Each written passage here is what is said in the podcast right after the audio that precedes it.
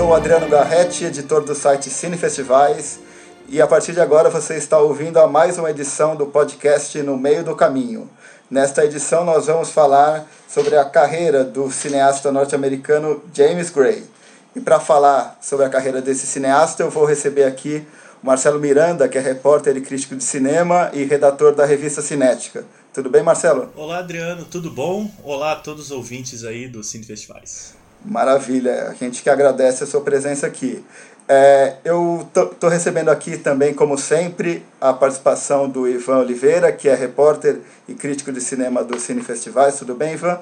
Olá, tudo bem? Olá, internautas. Maravilha. Então, para a gente começar esse papo, eu, eu queria é, começar perguntando para o Marcelo, assim, é, eu, eu vou, dar, vou dar uma breve é, é, uma, um breve resumo da carreira do James Gray. O James Gray tem cinco longas-metragens e todos eles passaram em, em festivais importantes. Né? O Fuga para Odessa, de 1994, passou no Festival de, de Veneza, ganhou o Leão de Prata, e todos os outros quatro filmes é, dele passaram na competição oficial do, do Festival de Cannes. O Caminho Sem Volta, 2000, Os Donos da Noite, 2007, Amantes, 2008 e Era Uma Vez em Nova York, 2013.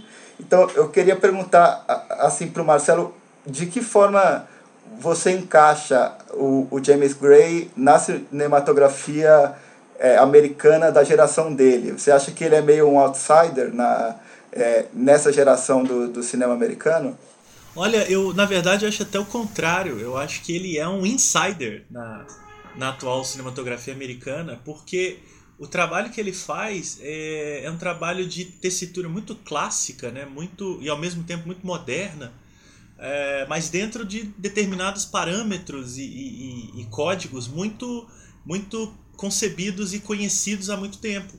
Né? Então é um cineasta é, de narrativa é, de começo, meio e fim, né? de, de, de, relações afetivas dos personagens com bastante clareza, com bastante. É, né? muito cristalinas.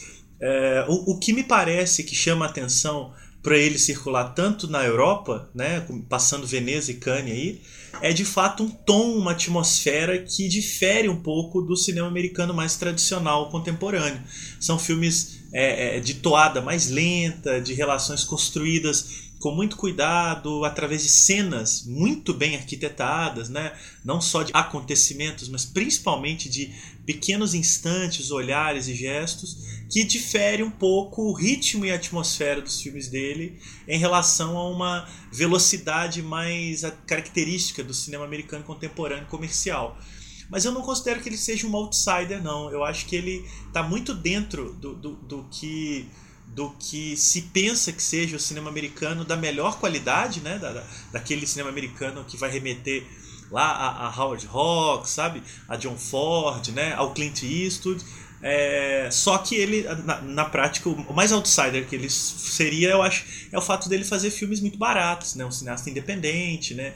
de recursos limitados, acho que com exceção do Era Uma Vez em Nova York, que é um filme de época, de recreação, de figurino. Os outros todos são filmes de muito baixo orçamento, de muito. muito tudo mais para baixo, assim. Bom, eu acho que é uma pequena introdução. Né? Tá certo. Eu queria que o Ivan também fizesse uma rápida introdução, falando um pouco sobre a relação dele com os filmes do James Gray, como que, qual foi o primeiro filme do, do Gray que ele conheceu, é, as características que mais chamam a atenção. Ah, eu acho que eu, eu, fiz uma, uma trilha não, não muito óbvia. Acho que foi o Amantes o, o, primeiro filme. Acho que eu vi o Amantes no cinema, depois fui atrás dos dois anteriores. É, aí vi o, o, Nova York e só agora para esse para esse encontro que estamos tendo aqui que eu fui ver o, o, o Fuga para Odessa. É, mas eu, eu, concordo com o que o Marcelo fala. Eu acho que, na verdade, além da tessitura clássica do, do filme do Grey, filme do, os filmes do Gray tem um, eles têm um flow, né? Eles têm um, fluxo que me envolve muito. Eu me emociono bastante no, nos filmes do Gray. E ao mesmo tempo é um cineasta que me parece ter plena consciência das potencialidades de cada elemento da cinematografia. Então acho que a, recepção dos filmes do Gray ela fica num, num, num lugar, numa fronteira é, ambíguo aí que eu adoro, que é ao mesmo tempo a gente prestar atenção na construção da cena e ao mesmo tempo a gente sentir a cena. Isso, isso é difícil, né? Eu acho que o, os, com os filmes do Grey eu, eu me sinto nessa situação. E acho que é por isso que eu gosto tanto. Certo. É, então vamos começar falando um pouco mais especificamente sobre o primeiro filme dele, que é, o, é de 94, o Fuga para Odessa. E, e realmente, assim, para essa geração mais nova, que, que assim como, como você, Ivan, eu, eu também descobri o, o Grey quando é, o Amantes passou aqui no Brasil em circuito comercial. O Fuga para Odessa é, é, o, é o mais antigo e, e talvez por isso o menos conhecido, pelo menos dessa, dessa geração mais nova. É, eu vou dar um, fazer uma breve introdução é, sobre o filme, a sinopse do filme. É um filme protagonizado pelo Tim Roth, que ele faz um, um personagem que é um assassino de aluguel que meio que foi exilado do, do lugar em que ele nasceu, que é ali no, no Brooklyn, em Nova York. Só que ele recebe uma missão do seu chefe na, na máfia russa para fazer um, um assassinato no lugar onde ele nasceu. E, e aí ele retorna a esse bairro, enfim, tem que, tem que retomar uma relação muito conflituosa com, com o pai, com a mãe que está tá enferma, prestes a falecer, e com o irmão mais jovem que está ali naquela linha tênue entre é, seguir a mesma trajetória de, de criminalidade do irmão ou fazer outra coisa da vida, vamos dizer assim. É, eu queria co começar com, com o Marcelo falando sobre o filme, é, se ele chegou a, a, assistir esse filme na, na época mesmo, ou um, um pouco mais recentemente, como que, que ele descobriu o filme e como que ele, que ele vê é, esse marco inaugural na, na filmografia do, do Gray, é, é, relacionando com os outros filmes que ele, que ele realizou. Sim, é, não, eu não vi no cinema, eu até, digamos, eu teria idade para ver, em 94 eu tinha, não, não tinha não, eu tinha 12 anos, não ia rolar, né, 13 anos, eu, morava no, eu morava no interior, não tinha cinema direito, esse filme nunca passaria lá, é... Mas eu não vi, e para falar muita verdade, eu não tinha conhecimento da existência desse filme até conhecer primeiro o James Gray, né? No caso, é, até pegando um pouco carona na pergunta anterior por Ivan, mas vai, vai ser importante para essa. É, o primeiro filme dele que eu vi foi Os Donos da Noite. E eu vi em DVD de serviço, olha só. É, o pessoal que, não, né, pessoal que não, não é da área aí, vou fazer um resumo, algumas distribuidoras mandam para os jornalistas e críticos DVDs de lançamento né, de locadora para avaliar antes, assistir, fazer uma matéria, escrever uma crítica. E eu sabia do filme em Cannes e vi, e o filme tinha uma logomarca gigante da distribuidora na tela, assim, e tal. E eu fiquei impressionado com o filme e fui atrás de uma versão é, sem a logomarca, né? É, e, e, aí é que eu fui buscar os outros filmes. E o Fuga para Odessa calhou de ser o último filme do Gray que eu vi antes do, do novo, né? Do Era Uma Vez em Nova York, é claro. É, então ele é, na verdade, na ordem cronológica aí, foi o, foi o, o, o meu filme derradeiro. E foi curioso vê-lo depois de ter visto Amantes, de ter visto Caminho Sem Volta, de ter visto Os Onze da Noite, porque me parecia que não era um primeiro filme, me parecia um filme de um veterano de 20 anos de carreira e de boa carreira, sabe? Um controle absoluto do tempo, da, da movimentação dos atores, é, da, da, atmosfera, um, um, sufocamento muito grande da, da situação, né? Uma mistura, como todos os filmes dele, é uma mistura entre filme de gênero e filme de família, né? Então você tem ali o, o assassino de aluguel que está precisando resolver um serviço, mas ele também tem que lidar com a volta para casa, com a mãe, se eu não me engano, é a mãe doente, o pai que odeia ele, o irmão que tem nele uma, um misto de admiração e ódio. Então aquilo me deixou muito impressionado e eu fiquei pensando como que aquele podia ter sido o primeiro filme do Ray, que ele fez, se eu não estiver enganado, com, sei lá, 24 anos. É, é um, para mim foi um, um, uma pancada impressionante. E, e na, naquele momento ficou como meu filme favorito dele, sabe? É, talvez ainda seja. Eu, eu, não revi o filme depois, É, talvez ainda seja, mas se não for, é certamente um, dos, uma das maiores e mais impactantes estreias do, do cinema americano em muitos e muitos anos. É um filme realmente é, impressionante, assim, até hoje impressionante. É verdade.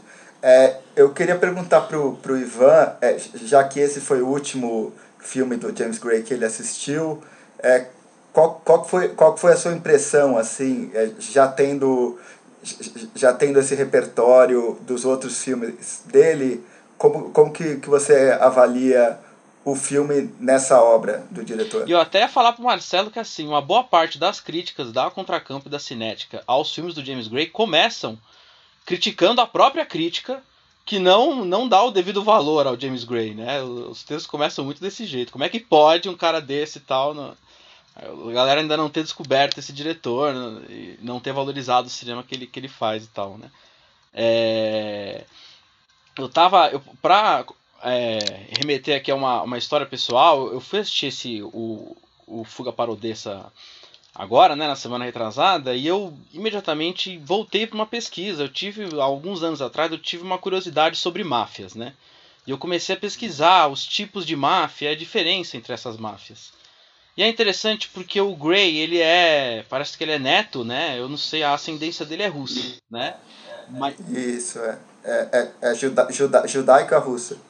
Então, não, totalmente. E eu, e eu fui ver, e é interessante, porque a máfia russa é, tá lá, que ela se inicia no século XVIII, né? Então, assim, eram pequenos grupos de camponeses organizados para roubar alimentos, dinheiros, né, né, propriedade. Havia um caráter humanitário na, na máfia russa antiga, né? Aí ela foi evoluindo e na época do Stalin, já na União Soviética, o Stalin perseguiu muito o crime organizado. Então, alguns grupos é, conseguiram, é, o, alguns grupos até admiravam o Stalin, mas vários desses grupos se voltaram contra o regime e saíram da União Soviética. E os Estados Unidos, na década de 70 e 80, a política de imigração arrefeceu e espertamente o governo americano permitiu a entrada de alguns inimigos do regime soviético. E esses russos que entraram, eles foram se alocar na, na, na Brighton Beach, né, que é a, a, chamada Little Odessa, que é um destino litorâneo. Se você digitar aí é, Little Odessa ou Brighton Beach no Google, você vai ver falta de pôr do sol, galera com guarda-sol, etc. Né? Porque é uma, uma, um, uma praia no Brooklyn, né? Num, num cantinho do Brooklyn nova-iorquino, onde já existia uma comunidade russófona, né? E essa, essa máfia russa foi se abrigar nessa cidade e o, o, como elas vêm da União Soviética, elas têm uma organização, é são um tipo de organização mafiosa diferente, porque a União Soviética era um grupo de países. Então, por exemplo, é a máfia russa não tem é, aquele etnocentrismo nacionalista que é comum às outras máfias. Né? A máfia russa ela é composta de diversas pessoas de diversos países.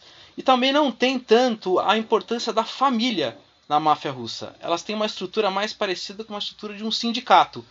Então elas têm aquelas coisas comuns das outras máfias, hierarquia, né? A corporação em primeiro lugar, o, o, o, até alguma coisa patriarcal, só que o lance de ser o laço consanguíneo não é tão importante.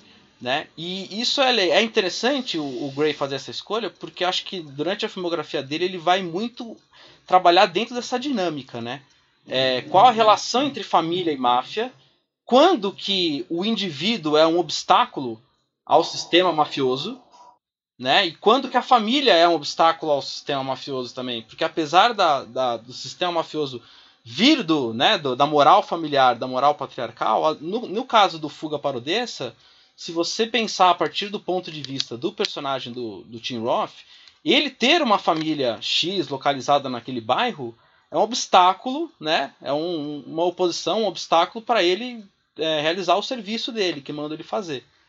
Né? Então acho que o, o Gray vai trabalhar muito com essas dinâmicas. E também um detalhe sobre o lugar é que, apesar de, de Little Odessa ser um, um destino litorâneo, o Gray filma Little Odessa no inverno com neve no talo, ou seja, um é. clima extremamente russo mesmo, né? E, e eu acho que o, o, o, um dos valores desse filme é o Gray mostrar essa, essa polarização aí, né, entre estrutura e indivíduo. Acho que para começar, tô falando demais, então para começar tá bom.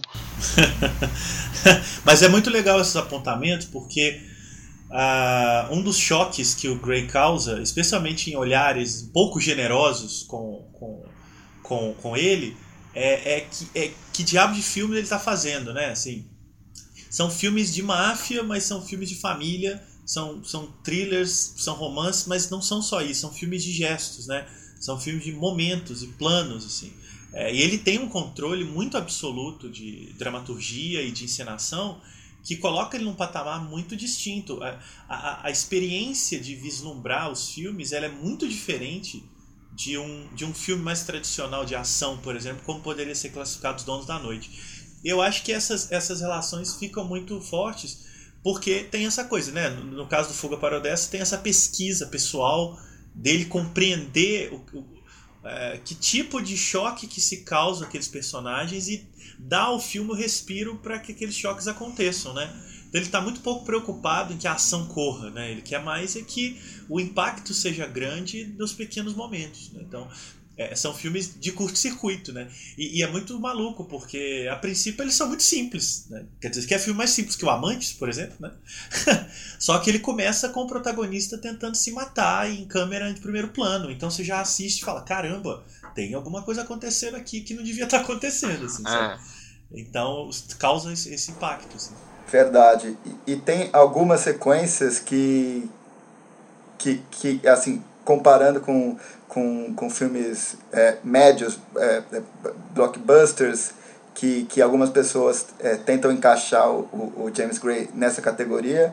Eu, eu acho que tem sequências, por exemplo, é, a, a sequência final do, do, do Fuga para Odessa, em que ocorrem alguns assassinatos, o, a, a maneira como, como, como ele apresenta o espaço daquela cena, como ele, como ele filma aquilo, aquilo ali como, como uma espécie de, de tragédia quase religiosa mesmo. É, é uma coisa que, que me chama muito a atenção e que, que diferencia o, esse e outros filmes dele assim do, do usual. Né? E eu acho que, que, que, falando um pouco de, de temática, o que, o que pega muito no, nos filmes dele, principalmente é, eu acho que em todos de, de alguma maneira, né? mas, mas principalmente nos, nos primeiros quatro, provavelmente, é essa questão da, da, da ligação sanguínea, sanguínea familiar, né? como que,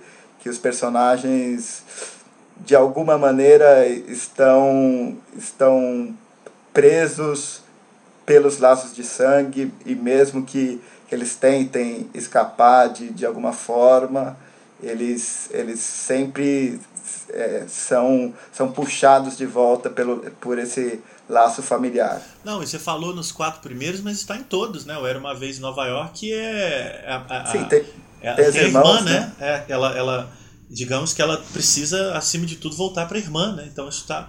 Eu ampliaria o raciocínio. Ah, é verdade, é verdade. É, então, porque não era uma vez em, era uma vez em Nova York, eu estava pensando muito nos, nos irmãos, né, que tem o, o personagem do Joaquim Phoenix com, com o primo, o irmão dele, mas, mas realmente tem tem a Marion Cotillard com a irmã, né? Então, é, é, ela tem que deixar a irmã ali na, na, na, imigração e ela passa o filme todo meio que tentando arrumar dinheiro para a irmã entrar no país, né? Verdade, verdade. Ô, é. ô Adriano, eu acho que é, eu estava tentando aqui juntar essa, algumas dessas ideias relacionadas aos protagonistas, né, do, do James Gray. Eu acho que os, todos os protagonistas do no caso dos cinco filmes, eles estão um pouco em atrito com a ideia de lugar também. Então acho que assim, eu tentei meio que juntar a ideia de lugar, de qual é o meu lugar, né, de onde eu sou e, e a que lugar eu pertenço, é, com essa ideia de família, mas também um pouco amplificada no sentido de qual é a minha turma, porque nos Donos da Noite é, acontece muito isso, essa oposição, né? A, a, família do cara é uma, mas a família é, no sentido pleno, ou seja, no sentido das pessoas com quem ele se sente bem, com quem ele tem a ver, é outra. Né? Então é, eu tentei meio que juntar essa ideia de lugar, ideia de família, e cheguei a um termo cafona. Então eu tava com medo de falar, mas eu, eu acho que é uma questão de lar. Meio que os protagonistas do Grey estão em atrito com a ideia do lar. Né? Qual é o meu lar? Não estou confortável com este lar, quero outro. Acho que os cinco filmes têm um pouco essa, esse conflito aí. Não sei se vocês concordam. Eu acho que é uma visão que está nos filmes, né? É, acho que a, a, a, o, o chão, né, a terra é muito importante para todo mundo, né? E a coisa da, da migração, né? do Fuga para Odessa também poderia chamar de immigrant, né? no certo sentido. E, e eu acho que todos eles estão estão imigrando de lugares e de relações em, alguns, em algum momento, né? Até mesmo amantes, né? O Tio Lovers é, é, é esse personagem dividido entre um amor é, passional absolutamente da, da, do corpo e, um, e o amor que vai garantir a vida dele, né? A, a, a, a estabilidade familiar e tal. Então ele também está ali no, no contínua migração. Eu acho que é, que é bastante pertinente essa coisa de personagens em busca de lares, mas muito inadequados, né? Eles estão sempre inadequados na busca. Eu acho bem, bem forte, Total. assim, né? É. So, sobre o, o, o, Fuga ainda, que ó, acho que a gente não comentou agora, que esse, o, o desenho de trama do, do Grey, quase todos seguem um modelo trágico, né? Então há a figura do, do, predestinado, né, daquele personagem envolto com, com destino a ser cumprido. Há muito forte a ideia de missão, né, a ideia de chamado, a ironia né, na modulação dos destinos, né, desses, desses caminhos e fins é, ditos inexoráveis. Né? E eu queria dizer também que eu acho que o, o personagem do, do Tim Roth ele é um, um é complicado dizer que é o, o, talvez o protagonista mais superficial, acho que seria, seria injusto. Mas ele é um, um personagem muito é, soturno, muito frio, né? E a fotografia do personagem é típica, que nem dá para imaginar outros atores de, de filmes de máfia, né, fazendo esse papel. Não sei, dá para, por exemplo, visualizar o Andy Garcia no, no papel, não sei. Mas é. Mas ao mesmo tempo eu acho que os outros protagonistas do Grey, principalmente a partir dos Donos da Noite, eles vão mostrar mais a carga dramática que há em torno deles. Que há em cima deles, né? Então o, o personagem do Tim Roth ainda é. Ele reage aos conflitos de maneira muito fria, porque ele é um assassino tal, ele é um pouco impenetrável. E eu acho que do, dos Donos da Noite em diante, principalmente, a gente vai sentir junto com os protagonistas todas as angústias aí da, dos conflitos. Ah, eu acho, acho bem pertinente também. A tragédia é um elemento fundamental no, no cinema do Gray, né? Desde a tragédia uh, quase uh, devastadora, como é o Fuga para Odessa, até as pequenas tragédias que vão modelar toda uma vida como amantes, né? Então acho que concordo total. Tá certo. Então vamos continuar aqui falando sobre o segundo filme do James Gray, que é O Caminho Sem Volta, em, em inglês The Yards. Ele foi lançado em, em 2000 e tem o Mark Wahlberg como protagonista. Aliás, o, o Mark Wahlberg e o, o Joaquin Phoenix, né, que, que também está nesse filme, são figuras recorrentes né, no, nos filmes do James Gray. É, eu vou começar falando um pouco é, sobre a trama do filme. É, o, o Mark Wahlberg faz um ex-presidiário que, que retorna à vida social, é contratado pelo, pelo tio, que tem uma, uma empresa de trem, só que é, né, nessa trajetória ele descobre é, uns podres, vamos dizer assim, que é, uns, uns podres da própria família e meio que isso vai ter consequências para ele no, no, no futuro. É, o, o, o, o, Marcelo disse que, que, que, o, que, o, que o Caminho Sem Volta foi assim o, o filme que, que, que fez com que muitos críticos aqui do Brasil descobrissem o trabalho, o trabalho do James Gray.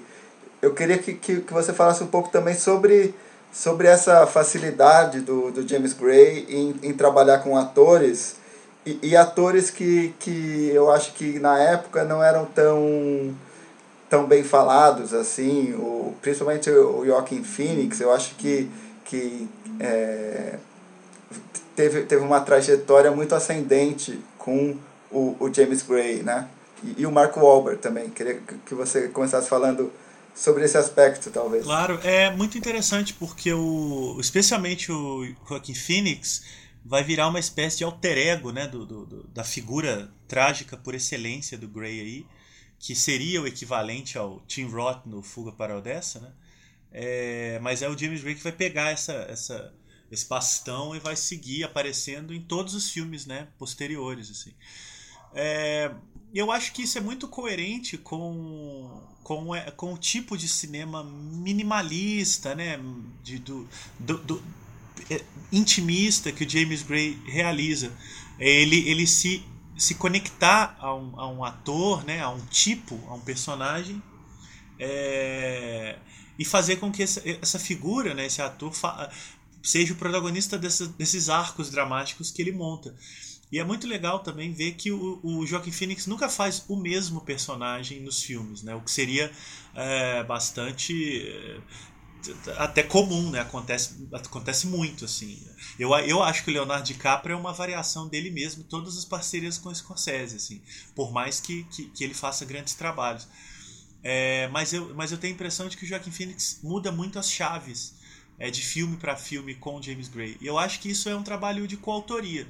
O Gray é um, é, é, um, é um diretor de ator excepcional, né? A gente vê que ele arranca algumas das melhores atuações do elenco com quem ele trabalha, né? Em suas carreiras, assim.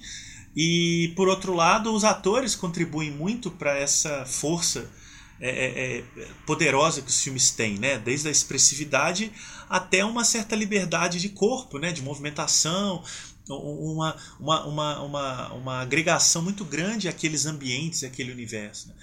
E o James Gray ainda tem uma característica que eu acho muito interessante com a relação com os atores, né, que o Adriano perguntou, é dele escalar figuras veteranas para participar de pequenas pontas e essas pequenas pontas serem definidoras do filme inteiro, né? Ele faz isso com a Ellen Bernstein e a Faye Dunaway no Caminho Sem Volta, por exemplo, né? Que são duas lendas aí do, do cinema americano, né? A Ellen Bernstein, que é a mãe, é só a mãe da, do demônio e o exorcista, e a Faye Dunaway, que vinha de uma trajetória é, é vasta e tinha estourado também é, com, com, com Chinatown nos anos 70, né, entre outros trabalhos. Ela, ela também ali na participação brutal também. Tá certo. É, queria que, que o Ivan é, começasse falando sobre é, é esse esse trabalho de direção de atores do James Gray ou alguma outra característica sobre do Caminho Sem Volta? Sim, não, eu é, para complementar aí o que o Marcelo estava falando, a, a, começar pela escolha, né, pelo casting em si, que é sempre muito boa, muito interessante. E eu acho que, bom, ali ele, ele repete no, no Caminho Sem Volta, ele repete uma figura do Fuga para Odessa, que é a mãe doente na iminência da morte, né? Essa mãe no, no Fuga para Odessa era a Vanessa Redgrave, né? E a. No, no Caminho Sem Volta é Ellen Burstyn. É isso? É, né? E ele começa. No Caminho Sem Volta, ele começa a emplacar aí a figura do grande patriarca mafioso. Né? Porque eu acho que no Fuga para Odessa ela ainda está muito diluída, porque o, o pai dele no Fuga para Odessa, o personagem do. Inclusive eu adoro aquele ator, o Maximilian Schell, né? Ele, apesar de ter um porte mafioso, ele não está exatamente na função do mafioso, né? Porque ele não é em si um líder de uma organização, de uma corporação, etc. Mas aqui no caso, James Caan é, né? E no Os Donos da Noite e no Amantes ele vai repetir o ator, que é aquele Moni Moshonov, né? Que no, Sim, no Caminho Sem é. Volta é o Buzz Hayev, que é aquele cara que é como um pai para ele, que é o dono lá do, do da, da boate, né? Do clube. E no Amantes é o próprio pai dele. Né? Isso é até engraçado, porque nos Donos da Noite ele é o, o, pai sentimental, né? o pai simbólico dele, e no Amantes ele é o pai de verdade, né? o mesmo ator. E esses atores também, esses atores veteranos, eles ajudam a carregar o filme, e eu acho que no Caminho Sem Volta já, se bem que eu não sei, o Caminho Sem Volta é, não, não, ia comentar em relação ao, ao Donos da Noite. Depois, quando chegar nos Donos da Noite, eu faço um comentário especial sobre o, o Joaquim Phoenix, que eu sou muito fã também. É, e, e, e, aliás eu esqueci de citar, eu citei só as mulheres, mas você falou aí, é, o James Caan, né? Essa presença lendária fazendo o personagem lá do Caminho Sem Volta, né? De saído diretamente da, das memórias do Poderoso Chefão. É, e também, acho que em 81 ele tinha feito também o primeiro filme do Michael Mann. Então é uma figura né, carregada de sentidos aí, assim como a Ellen Bernstein, a Faye Dunaway. Na hora que eu tava falando da Faye Dunaway me deu um branco, mas eu queria falar do Bonnie Clyde. Pô, como, né? Então ele, que é o filme que revelou ela de fato, né? É, o Chinatown só confirmou. É, então ele, ele pega essas figuras lendárias, né? Que a presença deles na, na, na no filme dá uma outra, uma outra camada de sentido. Não são só é, atores veteranos fazendo uh, personagens veteranos. Eles carregam uma história na pele, no olho, na, na, na no imaginário que o James Gray trabalha em torno disso. Né? Uh, eles aparecem lá para causarem um impacto pelas suas próprias presenças mesmo. É muito impressionante. A gente pode voltar a isso nos filmes seguintes, né, para não adiantar, mas ele vai fazer isso em todos. Falando um, um pouquinho mais sobre essa questão dos atores, uma coisa que eu acho interessante é que é, é a gente analisar meio que a carreira desses dois atores, né? o Joaquin Phoenix e o, e o Mark Wahlberg. Eu acho que, que esses dois é, trabalharam no, nos filmes do Grey e também tem uma relação com o Paul Thomas Anderson, né? o, o, o Mark Wahlberg no... É, Boogie Nights? Boogie Nights, exatamente, e Joaquin Phoenix nos filmes mais recentes, né, The Master. E eu acho que o, o Joaquin Phoenix se consolidou mais como, como um grande ator. E eu acho que o Mark Wahlberg meio que ficou com, com uma aura de, de coadjuvante, vamos dizer assim, pela carreira dele. É, o que, que vocês é, têm a dizer sobre isso, assim, sobre sobre esse sobre essa carreira do, do Mark Wahlberg, porque me parece um, um ator sempre olhado assim com, com desconfiança. Ah, Mark Wahlberg, ah, recebeu uma indicação ao Oscar, mas mas tá ali, sabe? E, e o Joaquin Phoenix, apesar de não ser um, um ator com, com grandes premiações, eu acho que que está meio que consolidado, pelo menos nesse ambiente da, da crítica como um dos grandes atores é, americanos dessa geração? Ah, eu, eu é, é, complicado porque a gente sempre incorre em alguma injustiça, né? Quando a gente não conhece exatamente as, os bastidores da carreira do ator, o que fez cada ator escolher cada papel, né? Por que, que tem ator que traça um plano é, mais conectado com a qualidade dos cineastas, dos, dos roteiros que, que ele vai é, executar e outros que vão mais para um caminho comercial. É complicado fazer esses julgamentos assim de, entre nomes. O que eu acho e que dá para falar é, é, pelo que foi mostrado, o Joaquim Phoenix é melhor, né? Eu acho ele talvez o melhor ator da geração dele. Eu acho que o, o que o, o, os filmes do Grey deram, ou o que os filmes do Grey mostraram do Joaquim Phoenix pra gente, que é uma coisa que eu ia falar nos Donos da Noite, mas vou adiantar já que você perguntou, é o aspecto da corporalidade. O Joaquim Phoenix é um ator inteiro, é impressionante o quanto o corpo dele é forte nos filmes, no, principalmente nos próximos dois, né? Nos Donos da Noite e no Amantes. É, eu lembro dele no o Gladiador, que já é um papel bem mais aqueles papéis típicos de, de personagens da, de cortes shakespearianas, né? Aqueles personagens muito elegantes, mas que andam com aquela roupa que encobre o corpo inteiro, tá? Então o personagem dele é praticamente dicção, né? Olhar e dicção, é só rosto. E nos filmes do Grey não, os filmes do Grey o personagem deles, os personagens deles são um corpo inteiro.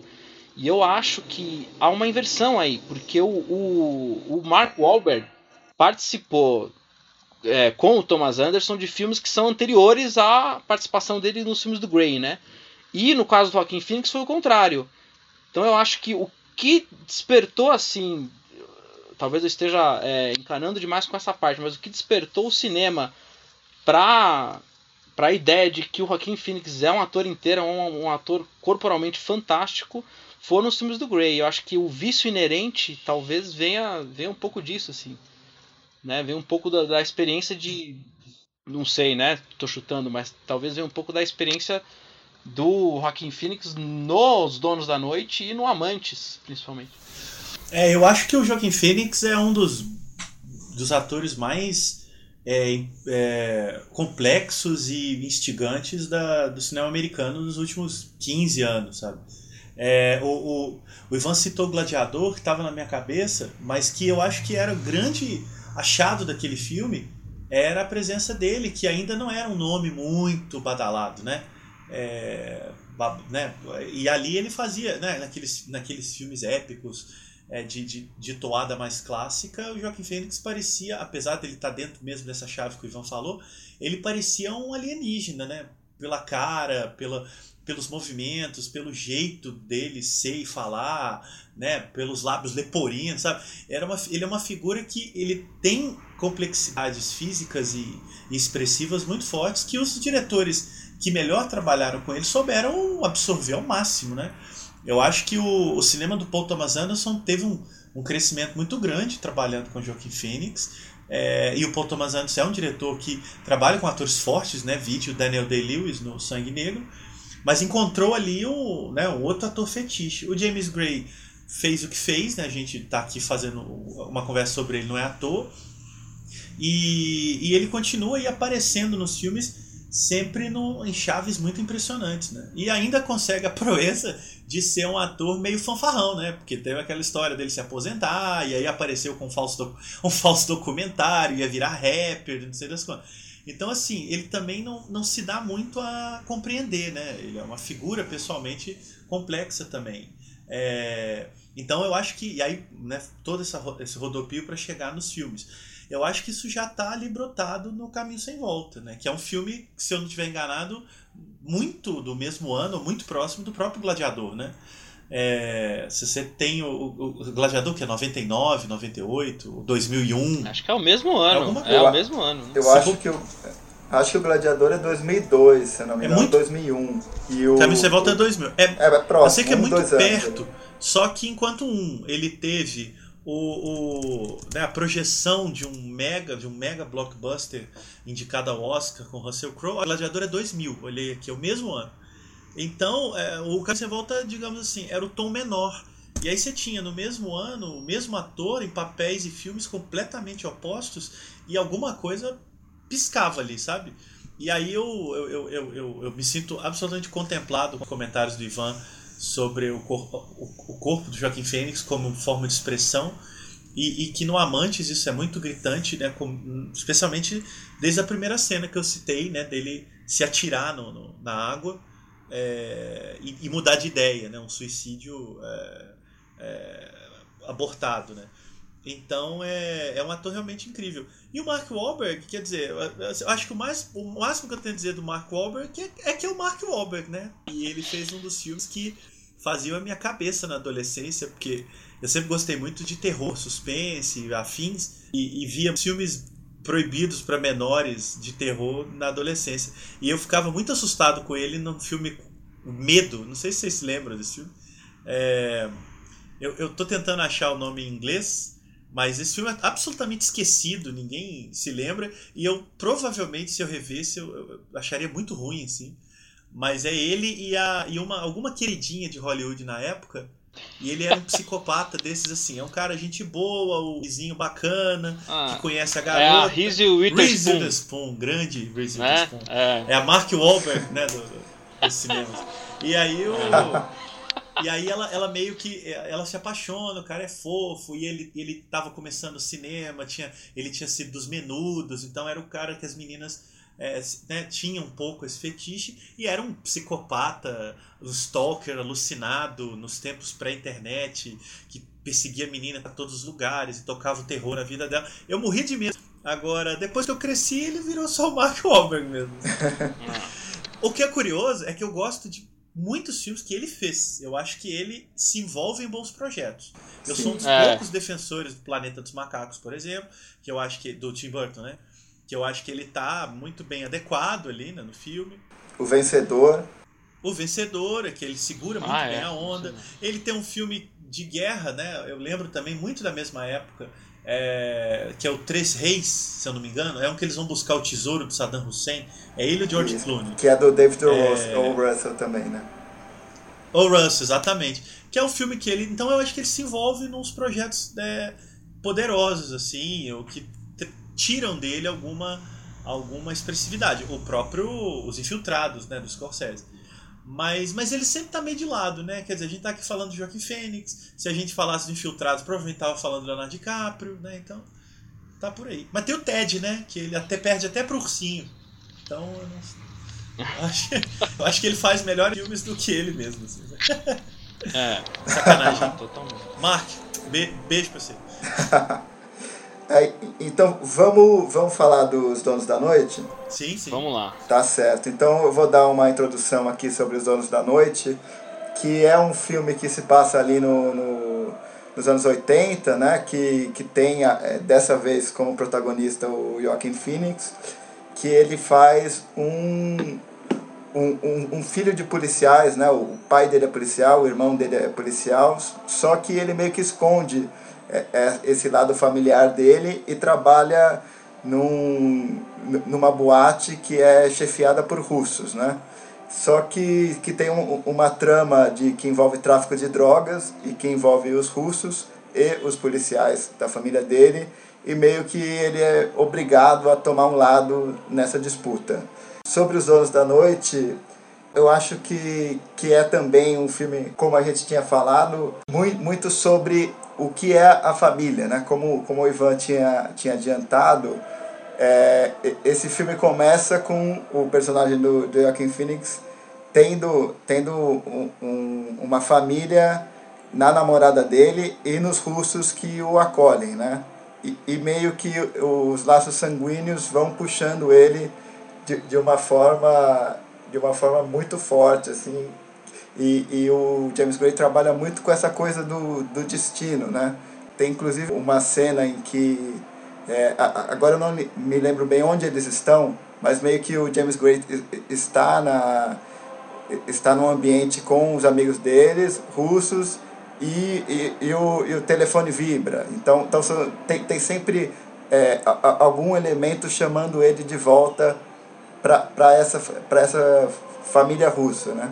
E, e uma coisa que, que também se insere no que a gente estava falando é a capacidade do, do Gray de, de é, obter uma, uma boa atuação do Robert Duval, né? que era um, um, um ator que, um, um ator que já estava meio meio fora de moda, acho que até hoje está fora de moda.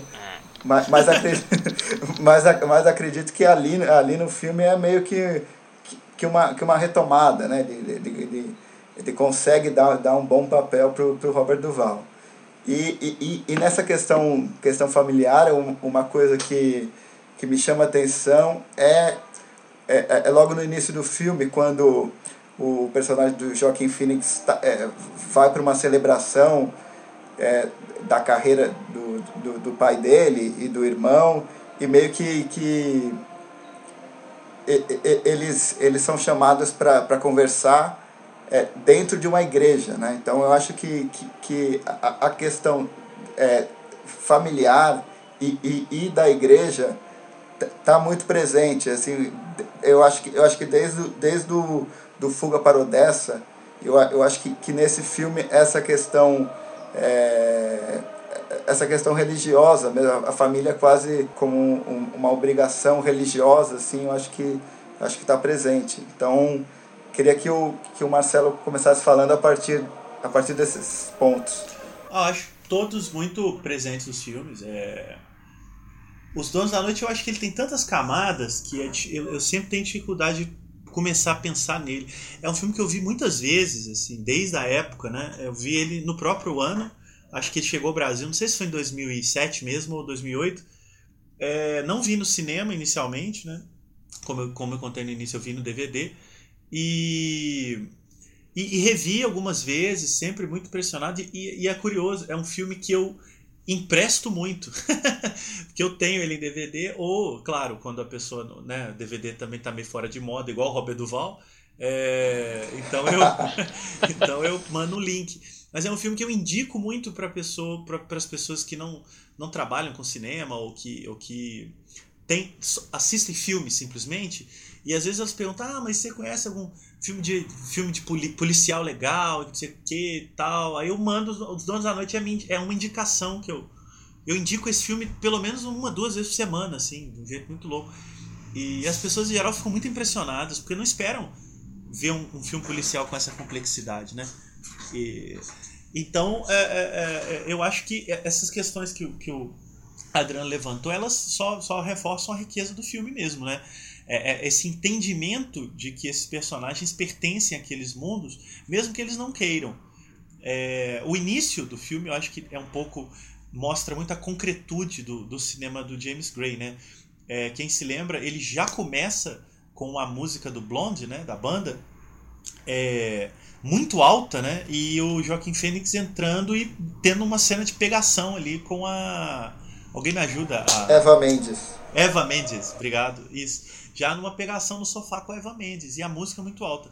No início você acha que a música ela é trilha sonora, né? Ela tá embalando ali a pegação.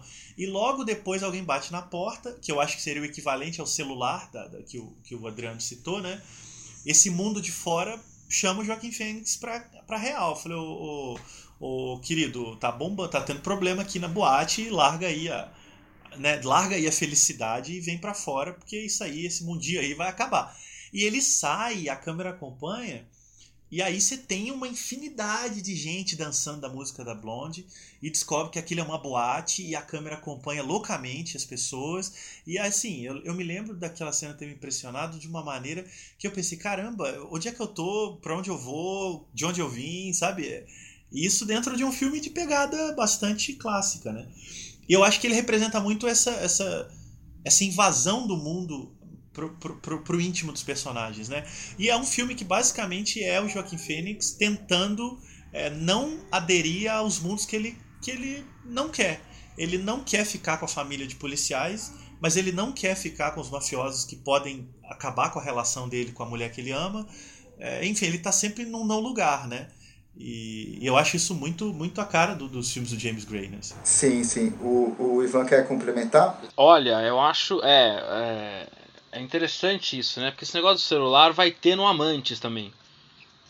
Né? Toda hora toca o celular, principalmente quando ele tá naquelas ocasiões em, com a família da outra, né? Toca o celular, personagem da Gwyneth Paltrow ligando. Então é um leitmotiv que ele, que ele usa muito, né? E tem, tem joguinhos duplos, né? Que, que ele vai é, é, repetindo. É muito comum, por exemplo, no, no filme do Grey, a, a cena final ter muito a ver com a cena inicial, né? Como se representasse um ciclo. É, ele, ele repete alguns eventos até e várias dinâmicas. Por exemplo, esse negócio da família, né? De, de mostrar a estrutura, o, o mapa de laços familiares isso é geralmente muito forte, mas a gente até esqueceu, esqueci de falar. No Caminho Sem Volta, por exemplo, o Mark Wahlberg tá, começa com ele no trem, né? E ele tá chegando numa festa que já tá acontecendo num apartamento. E antes do Mark Wahlberg chegar naquela festa, você já sabe, por meio de três ou quatro diálogos, o grau de parentesco dele com todo mundo ali. Porque o roteiro enuncia o que os caras falam, né? Ó, aqui seu primo tá chegando, vai lá falar com a sua tia. Isso tá no diálogo. Então, assim, é importante de alguma maneira pro roteiro do Gray deixar muito claro esse mapa de, de relações familiares. Porque ele de alguma maneira quer nos dizer, vamos lá, que a família é um peso na existência.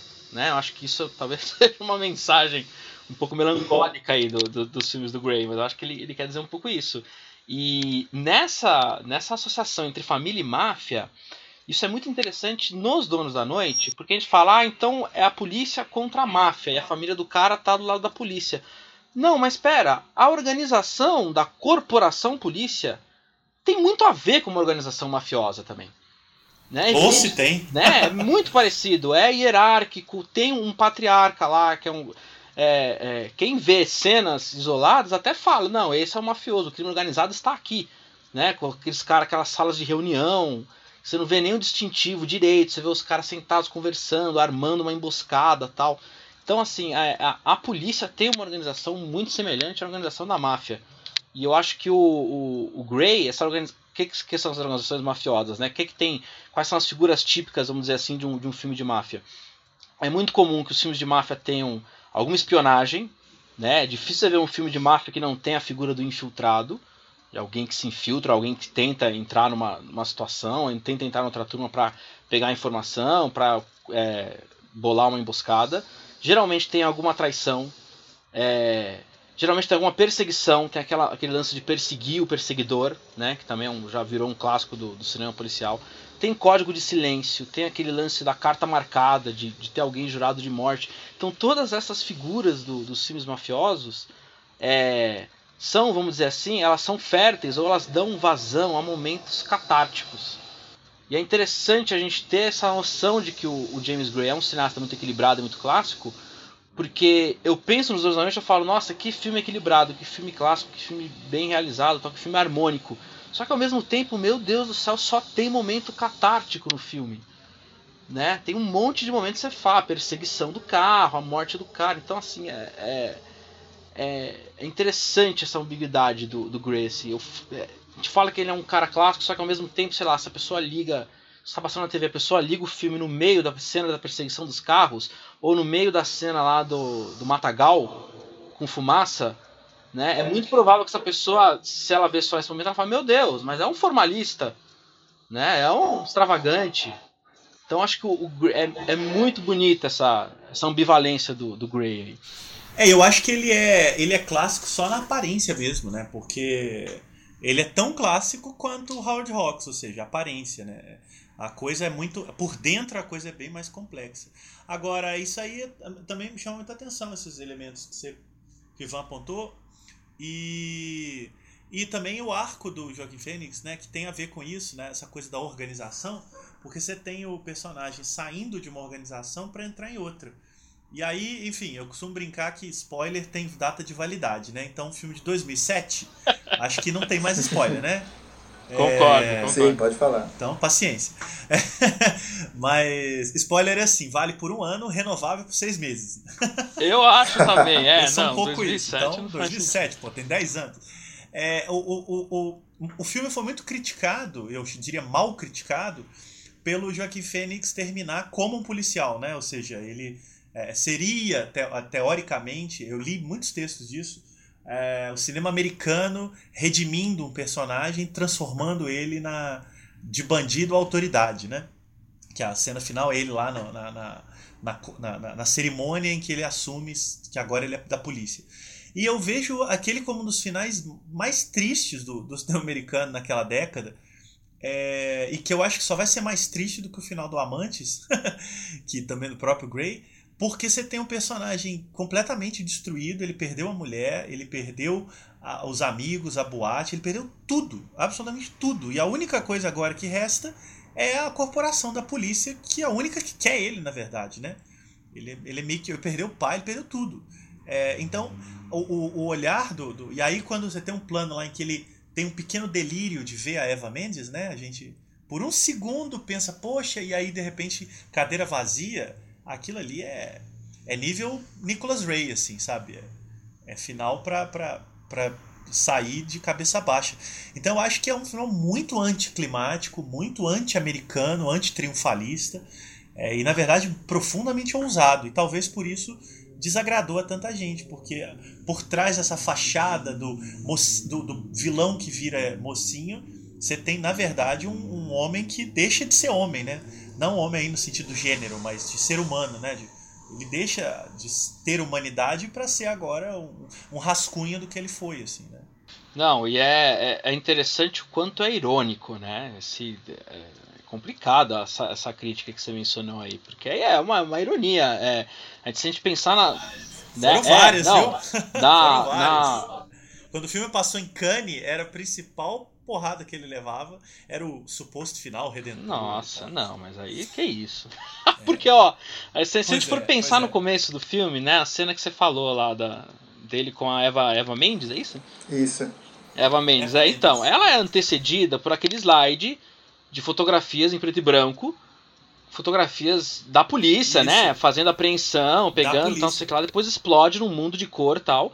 E ela vai levar a Eva Mendes para apresentar, né? Eles vão se encontrar lá no outro evento pessoal. E isso, isso aparece em diálogo. Ele fala no carro com ela. Deus me livre de eu ser um policial, tal, não sei o que lá, né? Já tava aí desde, desde então traçando o imponderável da trágico, né? Então, é, o final é trágico. Para é. mim é isso.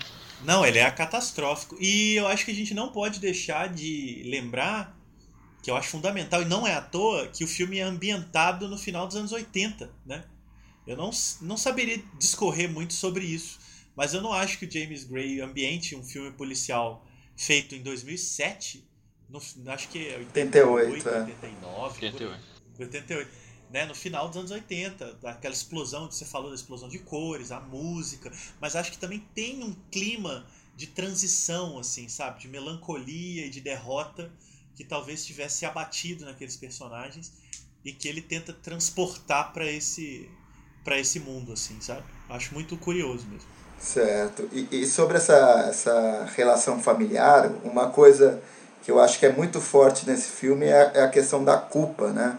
O, é, é, vão acontecendo fatos que um personagem se culpa por isso e, e, e meio que tenta, é, é, vamos dizer assim, é, fazer algo melhor ou fazer algo que corrija isso, mas acontece outra coisa, a pessoa se, se sente mais culpada, né? Eu, eu, eu posso dar exemplo do, por exemplo, é, quando o personagem do Mark Wahlberg no começo do filme invade o invade a boate em que o irmão está trabalhando e aí tem uma culpa dele por, pelo irmão ser preso e, e enfim é, o, o personagem depois do, do Joaquin Phoenix tem uma certa culpa por, por, por ele ter indiretamente revelado onde, onde ele estava e, e o, e, e, o pai acaba tendo, tendo o destino que teve.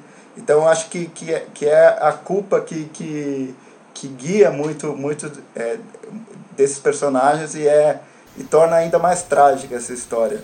É, é, eu acho que a culpa vem muito do, do caráter trágico que a gente tem falado, né? Acho que os personagens eles nunca estão isentos de consequências das ações e isso é muito típico da, da né, dessa ideia de tragédia, né? De que aquilo que, que, que se age vai voltar, né? Em algum, não castigo, nada não, mas como consequência mesmo, né? E eu acho que é inevitável que esses personagens vão acumulando culpas, né?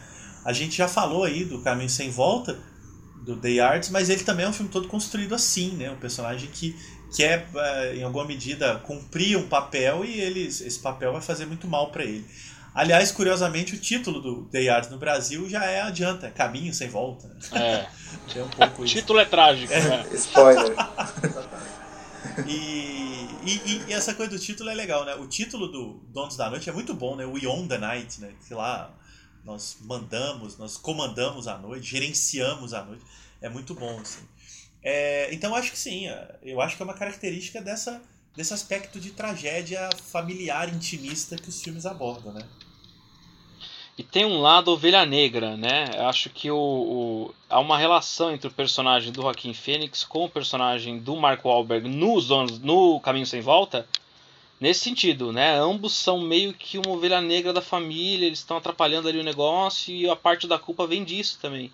Né? O cara se ressente um pouco de, dele ser meio que o loser, enquanto o irmão está seguindo a mesma carreira do pai. Né? Virou um policial importante, vai comandar a guerra contra o crime. Eu acho que tem muito, tem muito esse aspecto da noção de culpa também. E eu queria comentar uma, uma questão mais formal aí do, do Grey, porque eu acho que esse filme é, é o ponto ideal, talvez, para comentar, talvez até para linkar com os amantes. O Marcelo disse aí em alguns momentos, falou desse, dessa unidade da cena, né? Do quanto o, o Grey domina esse, essa etapa em particular da, do, do fazer cinematográfico, que é a cena, né? E eu acho assim, se a gente for pensar no, no que seriam as dinâmicas internas de uma cena, então desde o enquadramento até o estabelecimento do ritmo da ação naquele espaço, é, todos os detalhes de gestos e, e aquilo que é, numa partitura musical o pessoal chama de sinais de dinâmica, né? crescendo, ralentando, diminuindo. Eu acho o Gray um, um exímio artesão de todas essas minúcias do, do, do, ritmo cinematográfico, né? E eu acho que esse filme tem uns cinco ou seis momentos em que isso é, é fenomenal. Eu vou citar um, que é quando ele vai é, com uma escuta lá, a escuta está no isqueiro, né? E ele invade, ele invade, ele vai junto com os caras lá para ver onde os caras fazem as drogas, tal, etc.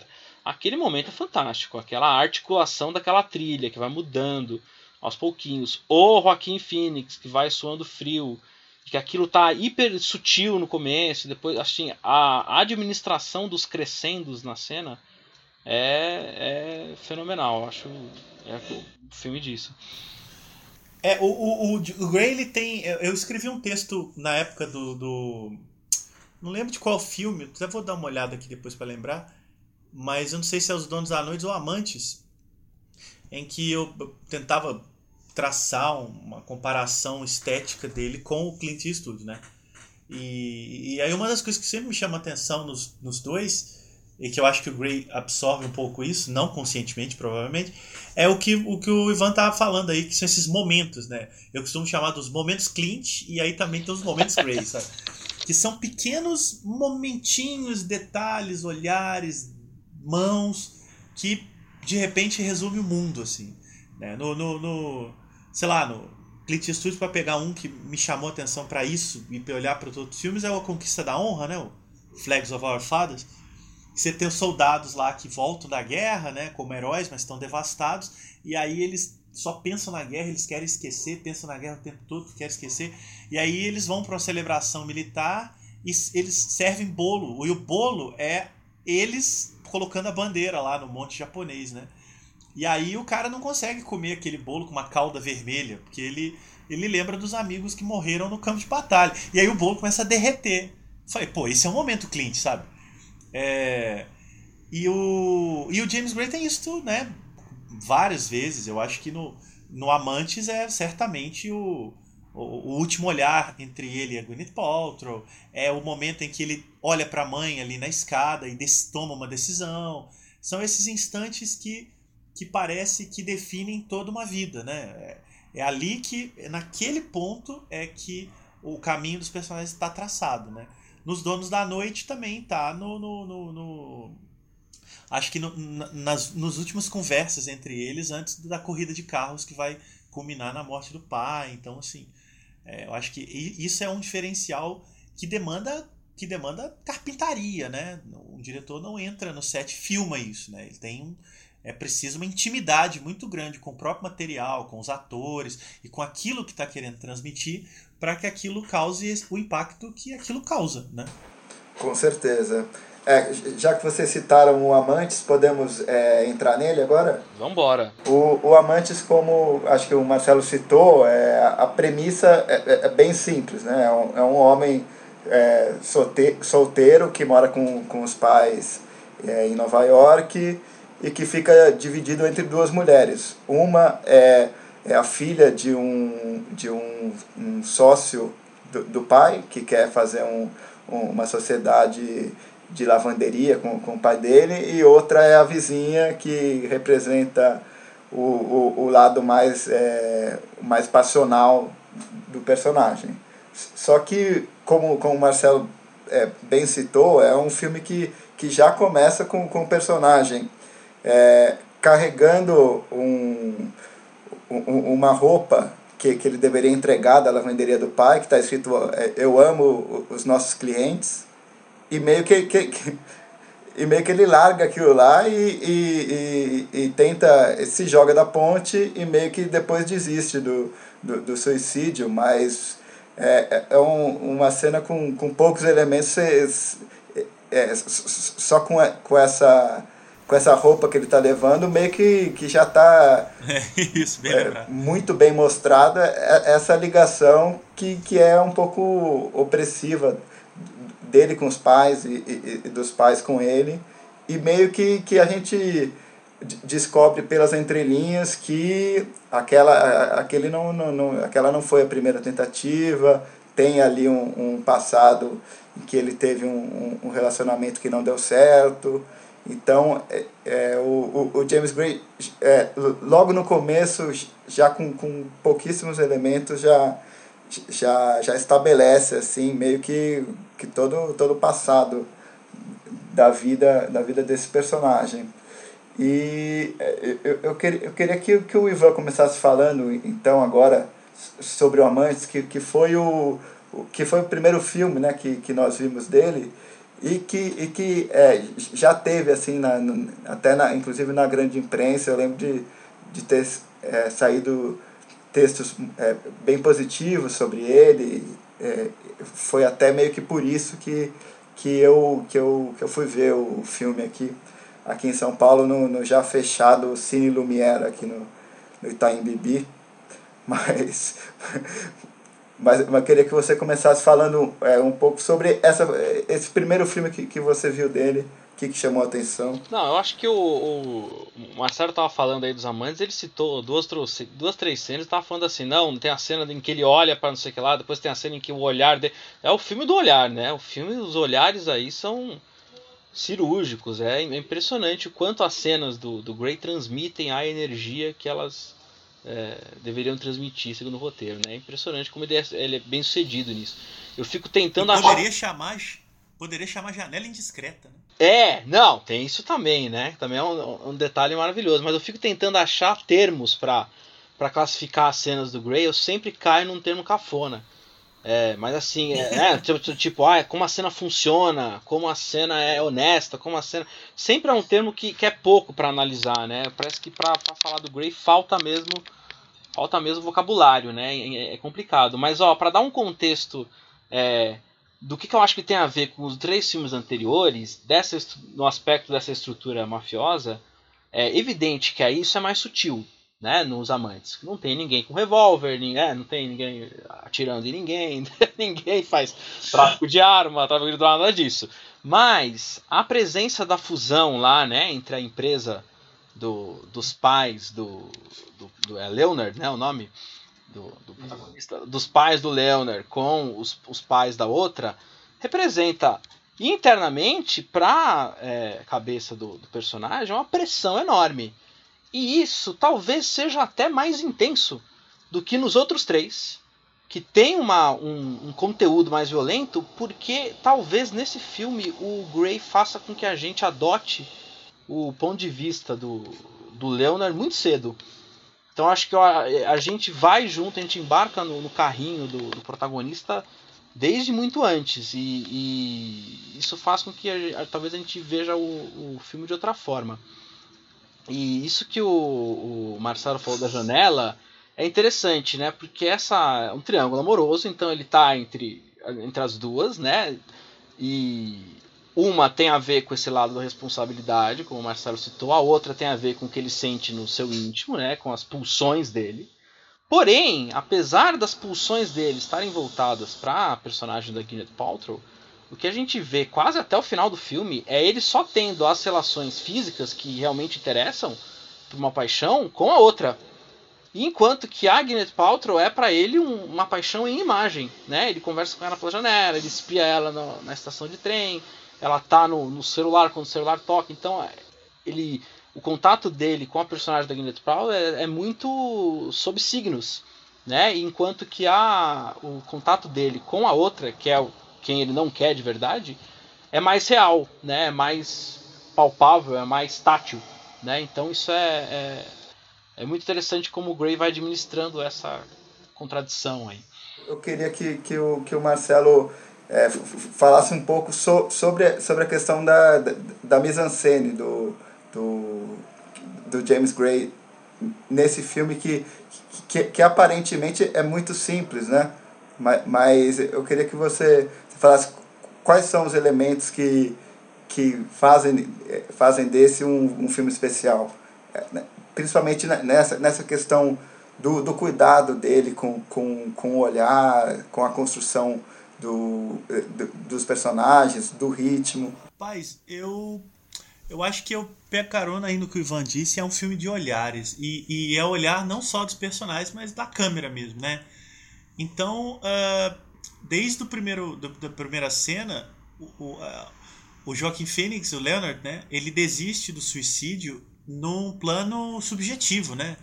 Ele tá, ele pula do, na água e aí tem um plano do olhar dele, né? E ele sobe a superfície. Então a gente tá intimamente conectado com esse personagem desde a primeira cena e eu acho que isso é completamente coerente com essa questão do filme ser um, um filme de olhares da própria câmera.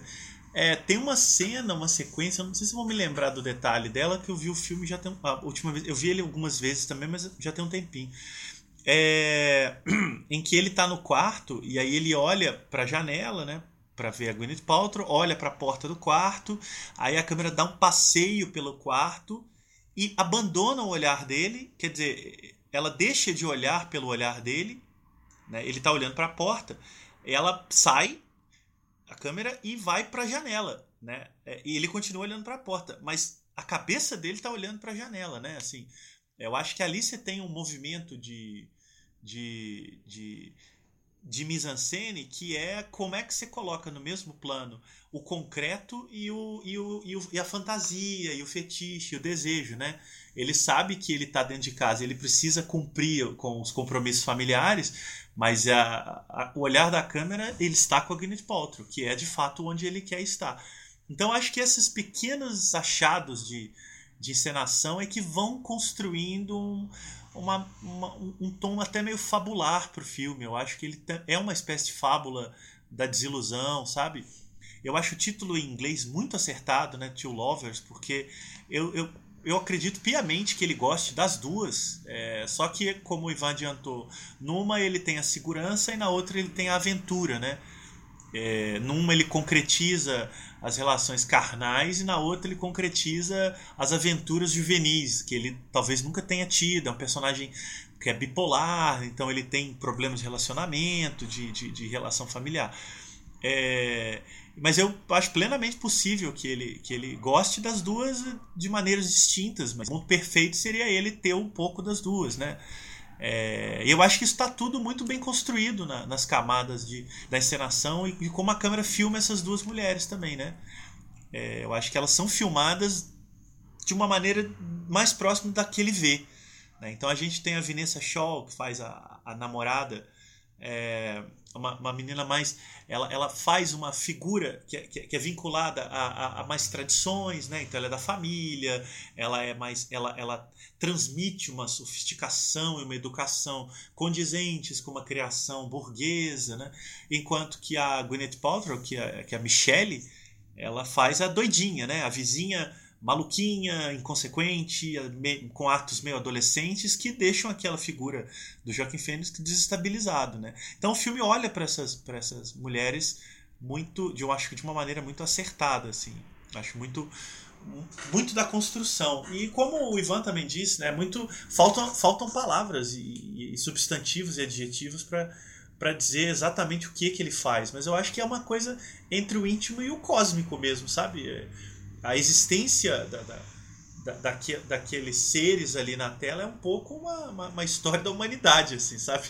Eu acho que é, é, é o Terrence Malick foi lá nos dinossauros para falar da humanidade no Árvore da Vida, mas o, o James Gray fica na janela do quarto e ele diz a mesma coisa, assim, sabe? É, então acho que é muito de construção mesmo, né? E muito fácil de ser subestimado, porque tudo que está dentro do código, é, ele periga ser olhado de uma maneira simplista, né? Então, é... mas James Gray ele não, não faz concessão, é um filme muito duro, muito difícil. Né? Certo. Eu lembro, na época do lançamento do Amante, saiu uma entrevista com, com o Gray no Estadão, em que ele, ele falava que é, o Rocco e seus irmãos, do, do Visconti, era o, o filme preferido dele, ou um dos, dos preferidos. E, e, e esse filme tem um pouco do, do, do, aspecto da idealização de um Noites Brancas, por exemplo. É, e eu queria que, que, que, que, o, que o Marcelo é, falasse se ele vê um pouco essa, essa relação meio que operística do que, que, o, que o Visconti tem. É, não, eu concordo plenamente. Quando o Gray diz isso, ele está dando a dica, né? Não, não adianta olhar para o meu filme como uma, um triângulo amoroso. Meu filme ele é, ele é épico. É, e o Visconti é um cineasta épico, né? no, sentido, no sentido dramático do épico. Né? Do, não épico gladiador, né? outro tipo de épico. É, e, ele, e, e, e eu acho que a relação aí com Noites Brancas, né? pegando mesmo não só o filme Noites Brancas, mas principalmente o, o livro do Dostoiévski, é, que não à toa é russo, como os descendentes do James Gray, é, eu, eu acho que ele, a, a poética é toda essa, né? É uma poética de silêncios e de lacunas sentimentais que não vão se dar com facilidade pelas palavras, pelas explicações, né? Elas vão se dar pelo sentimento, né? E, e, o, e, o, e o, a maneira como ele filma é, é concreta também, ela é material, né? Ele não filma metáfora, né? Ele filma é, corpo. Então, é, é, é, as coisas vão se dar diante dos, da câmera, diante dos atores, do, do, da situação, e elas vão acontecer na ação. Né? Desde uma, uma aliança que é que é o símbolo de tudo, né, de toda a alteração da vida do personagem, até esses olhares pela janela, esse, essa, essa, essas esperanças de viver uma grande aventura. Eu acho que isso é muito viscontiano, sim, né? especialmente os filmes do Visconti é, mais intimistas, né, mais focados em relações afetivas, como Rocco, como a adaptação de Noites Brancas, é, como também até o, um, o Leopardo, que é um filme gigantesco, mas que se fixa num pequeno núcleo de relações é, construídas nos gestos. É, é, um, é acho que James Gray é um grande herdeiro da, dessa poética do, do, do Lutino Visconti. Assim. Então eu vou fazer aquela, aquela introdução básica sobre o o Era Uma Vez em Nova York, né? O Era Uma, Vez em Nova York, que em inglês se chama The Immigrant, é um filme de 2013 que também passou na competição oficial do Festival de Cannes. Ele é protagonizado pela Marion Cotillard e tem também o Joaquin Phoenix no elenco. E, e, e basicamente a história, a personagem da da Marion Cotillard é uma, é uma imigrante que, que vem para Nova York tentar vi, é, uma vida melhor, vamos dizer assim. É, é, ela, ela consegue entrar nos Estados Unidos graças a uma espécie de, de é, agenciadora assim, do, de, é, de mulheres, vamos dizer assim, é uma espécie de, de cafetão que, que, que, feito pelo, pelo Joaquin Phoenix e, e, e, e tem, tem uma questão da, da irmã dela que, que fica é, no, na Ellis Island em, em, em, quarentena e, e ela tenta meio que é, juntar dinheiro é, para tentar é, tirar a irmã daquele lugar e meio que, que, que vai sofrendo uma série de, de, de, de, explorações né, na, na vila em que, em que ela vive e meio que tudo caminha para mais uma espécie de, de tragédia. O Ivan já havia combinado com a gente que teria que sair um pouquinho antes da gravação do podcast. Eu queria que, que você falasse, então, desse uma pequena introdução sobre o Era Uma Vez em Nova York para a gente continuar a discussão depois, Ivan. O que eu ia falar, bem, bem rapidamente, que eu acho interessante, é que assim, geralmente os, os filmes do, do Grey têm um primeiro plano muito parecido com o último, né? Uma relação direta e óbvia, e geralmente quem está nesses planos é um personagem. Geral, é, quase sempre o protagonista, né? Quase sempre não, sempre o protagonista começa, o filme começa, né, e termina com ele.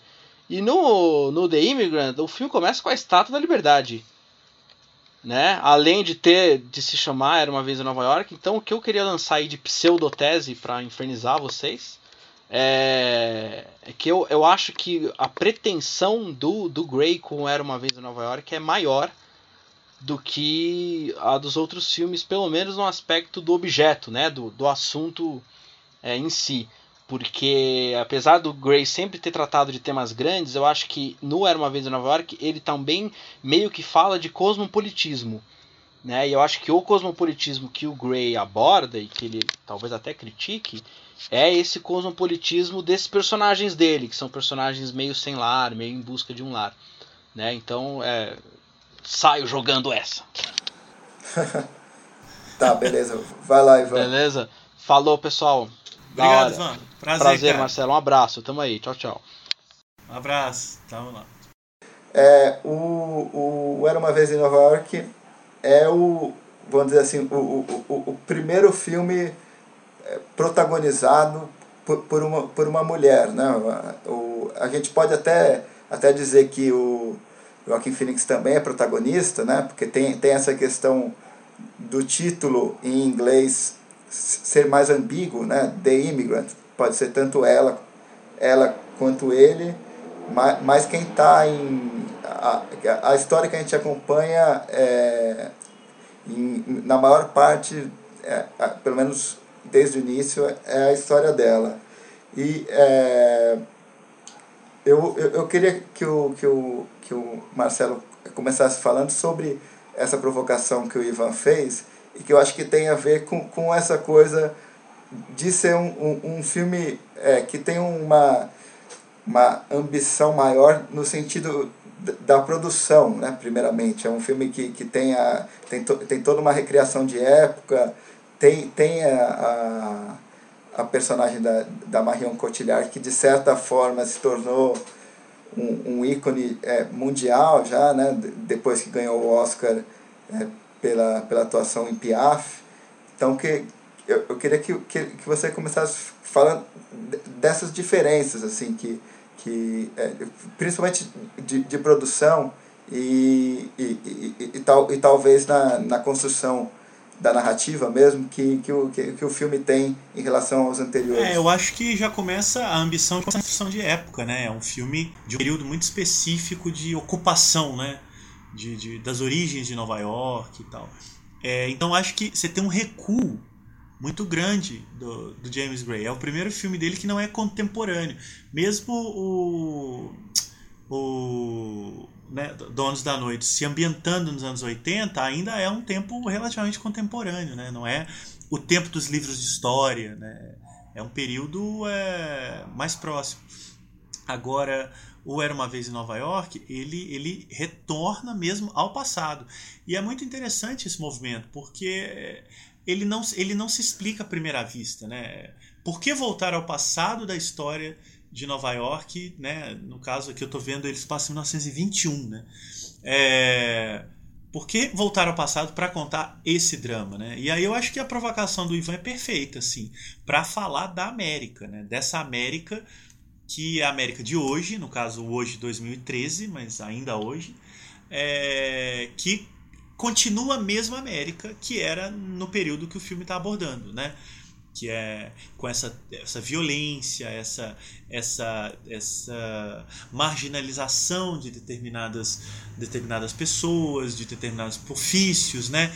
essa rivalidade que racha, né? no caso a gente tem o Joaquim Phoenix com o personagem é, do Jeremy Renner, que racha uh, uh, uh, os gostos e as vontades, né? que tem desejos diferentes, e esses desejos vão mover os rumos do país.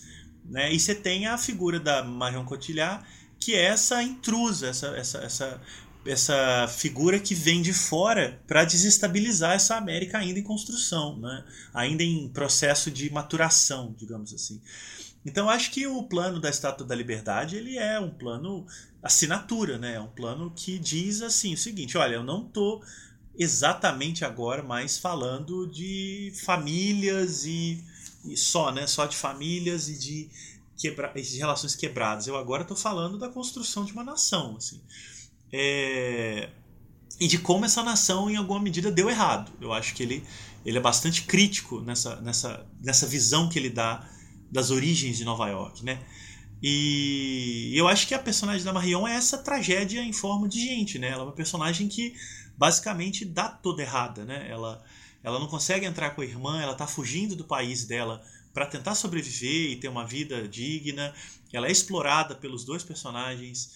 É, ela, ela, e ela vai terminar o filme também é, numa situação limite bastante complexa que ela mesma não vai conseguir resolver e que o filme também não vai resolver para ela. Né? Então eu acho que o filme é muito duro também na maneira como aborda esse olhar desiludido mesmo para a origem da, da nação. É, nesse sentido, eu acho até muito feliz a escolha do título em português. Primeiro porque é, ele, ele corta a ambiguidade do título original, que era impossível de traduzir no Brasil. Uma curiosidade, né, Adriano, que quando o filme passou no Festival do Rio, ele foi exibido como O Imigrante. Né? E, e depois, quando ele circulou na internet, antes de estrear no Brasil, ele circulava como A Imigrante, né? o que parecia uma correção, né? E quando ele estreou no circuito, a distribuidora optou por usar o título que estava sendo usado também na Itália, se eu não estiver enganado. O título italiano do filme é C'era una volta em Nova York, né? Que é uma relação direta com o filme do Sérgio Leone, Era uma vez na América, né? É...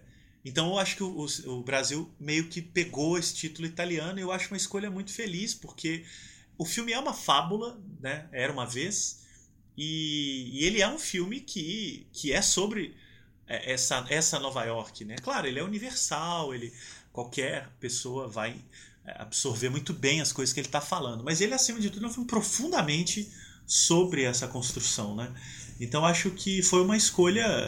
Provavelmente a escolha não se deu por motivos tão elaborados quanto a gente está tentando elaborar. Foi por facilidade mesmo. Ah, pô, era uma vez Nova York. Mas eu acho que é uma escolha muito feliz que diz muito do que o filme é. É verdade. E, e como você citou, foi um filme que, que demorou muito para ser lançado aqui no Brasil, né? mais, mais de um ano. E, e, e, e em alguns cinemas, não sei se em todos, o, ele foi lançado com, com um formato errado, então é, é, é realmente meio que ilustra aquilo que você estava falando, que apesar de, de desse nicho da crítica o James Gray ser muito considerado, ainda é, entre as distribuidoras é, eles não dão o, o devido valor, né? É, ele foi muito mal lançado, né? Ele teve uma pré-estreia no Festival de Paulínia, na última edição do, do hoje finado Festival de Paulínia. Foi um ano em que Paulínia abriu para filme estrangeiro, né? Ele teve uma houve uma pequena mostra lá de, de filmes que estavam circulando em festivais internacionais, né? Não, não competitiva. E no mesmo festival foi exibido o Era Uma Vez Nova York e foi exibido o Bem-vindo a Nova York, né? o filme do Abel Ferrara, é, que também tinha sido exibido em Cannes, fora de competição, de forma não oficial, né? O filme não foi selecionado. O Abel Ferrara montou uma tenda e exibiu o filme lá em Cannes. É, literalmente, assim. E então é, ele estava dentro desse contexto. E depois ele é, eram, foram várias as, as, os registros de colegas nossos, né? E de pessoas que postavam na internet de que o filme estava sendo exibido na janela errada, né? Na, na, no, estava sendo cortado. Ele é um filme, acho que em scope, se eu não me engano, né? Com aquele formato horizontal.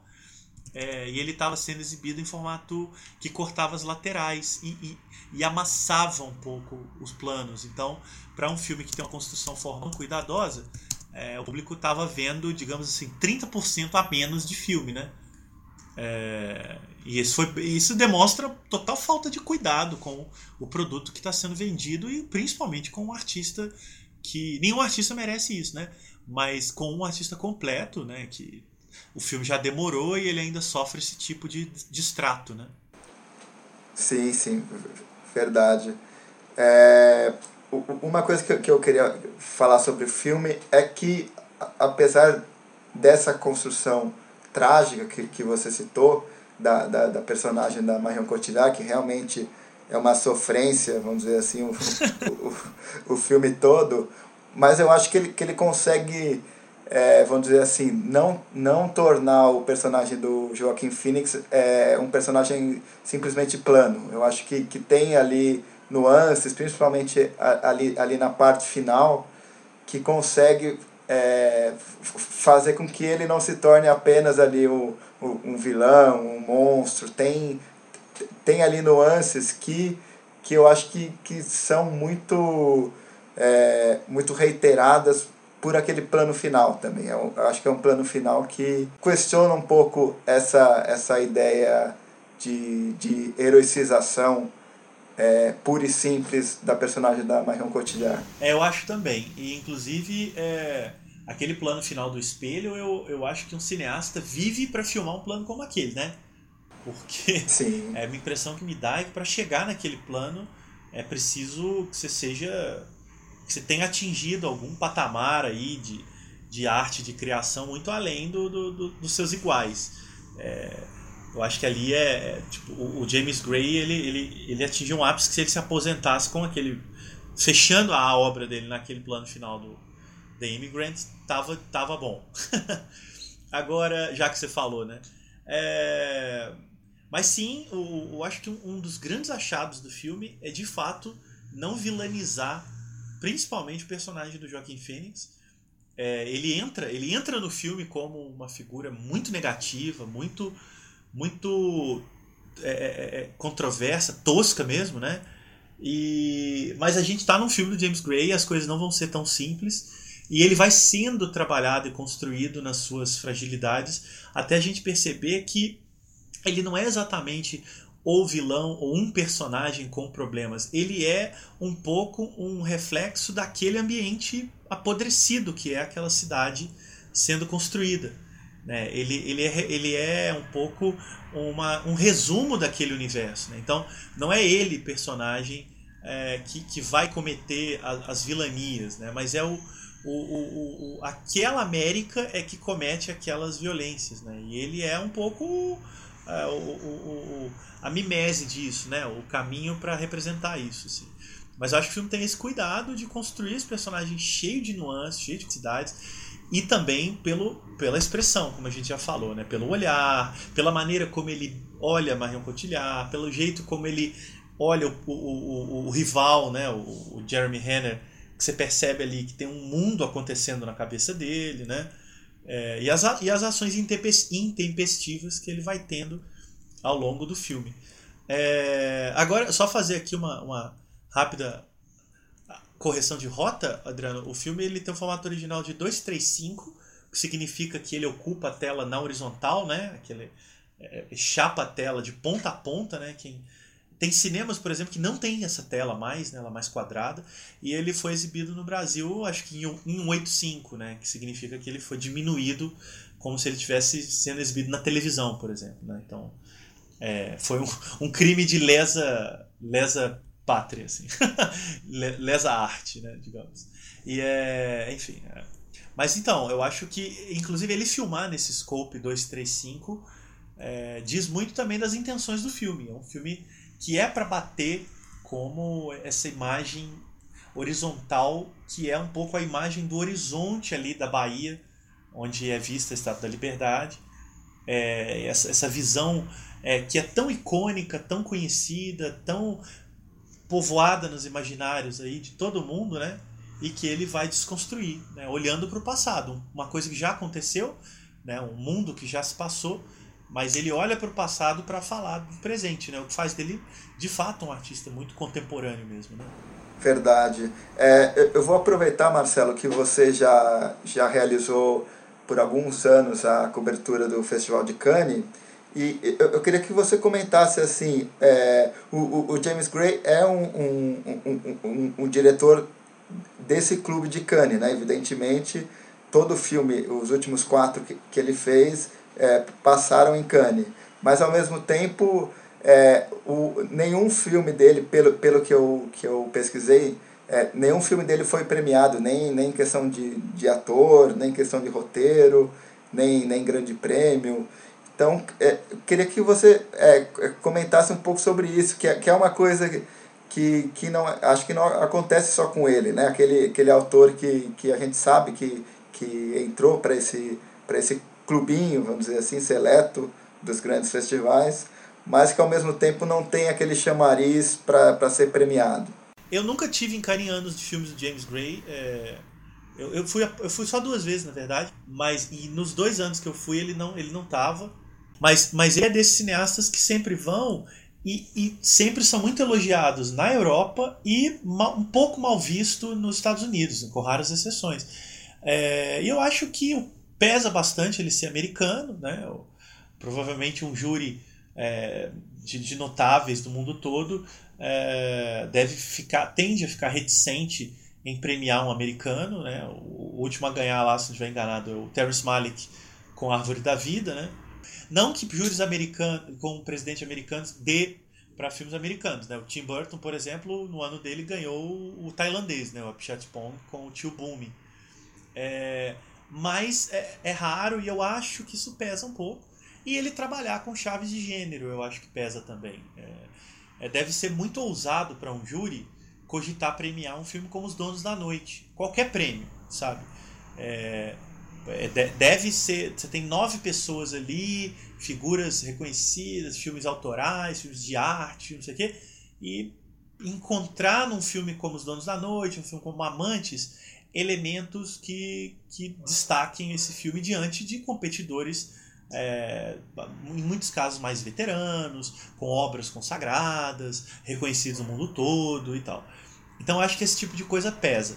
O A Imigrante, né, ou Imigrante, era uma vez Nova York, é mais ainda, né, um filme de toada, é o filme mais realmente mais clássico, né, do James Gray. Ele é um filme que tinha tudo para poder ter entrado no Oscar, por exemplo, não entrou. Acho que diz muito de James Gray. É, mas acho que se chegou-se a apostar muito que o filme poderia ser um, um candidato a Oscar e não foi, o que eu acho que é muito coerente mesmo. E então não, não, não. Simplesmente ele continua sendo um queridinho, eu acho. É, mas, mas ainda não há o júri que viu ali algum elemento que destacasse em outros. O que é muito curioso, né? Porque viram, por exemplo, no Nicholas Refn, né? o diretor dinamarquês, que ganhou direção com o Drive, né? que é um filme que hoje ele está meio fora de moda, mas é um filme que eu gosto ainda.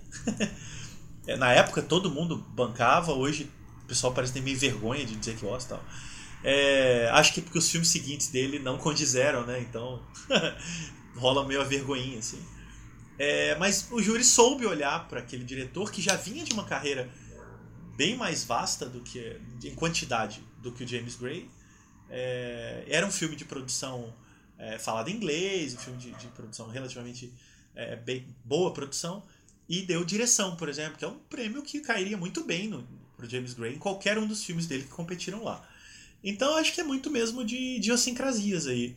Eles contavam que esse ano o novo filme dele fosse exibido lá, né, o Lost City of Z, mas eu não foi, eu acho que é porque ele não ficou pronto.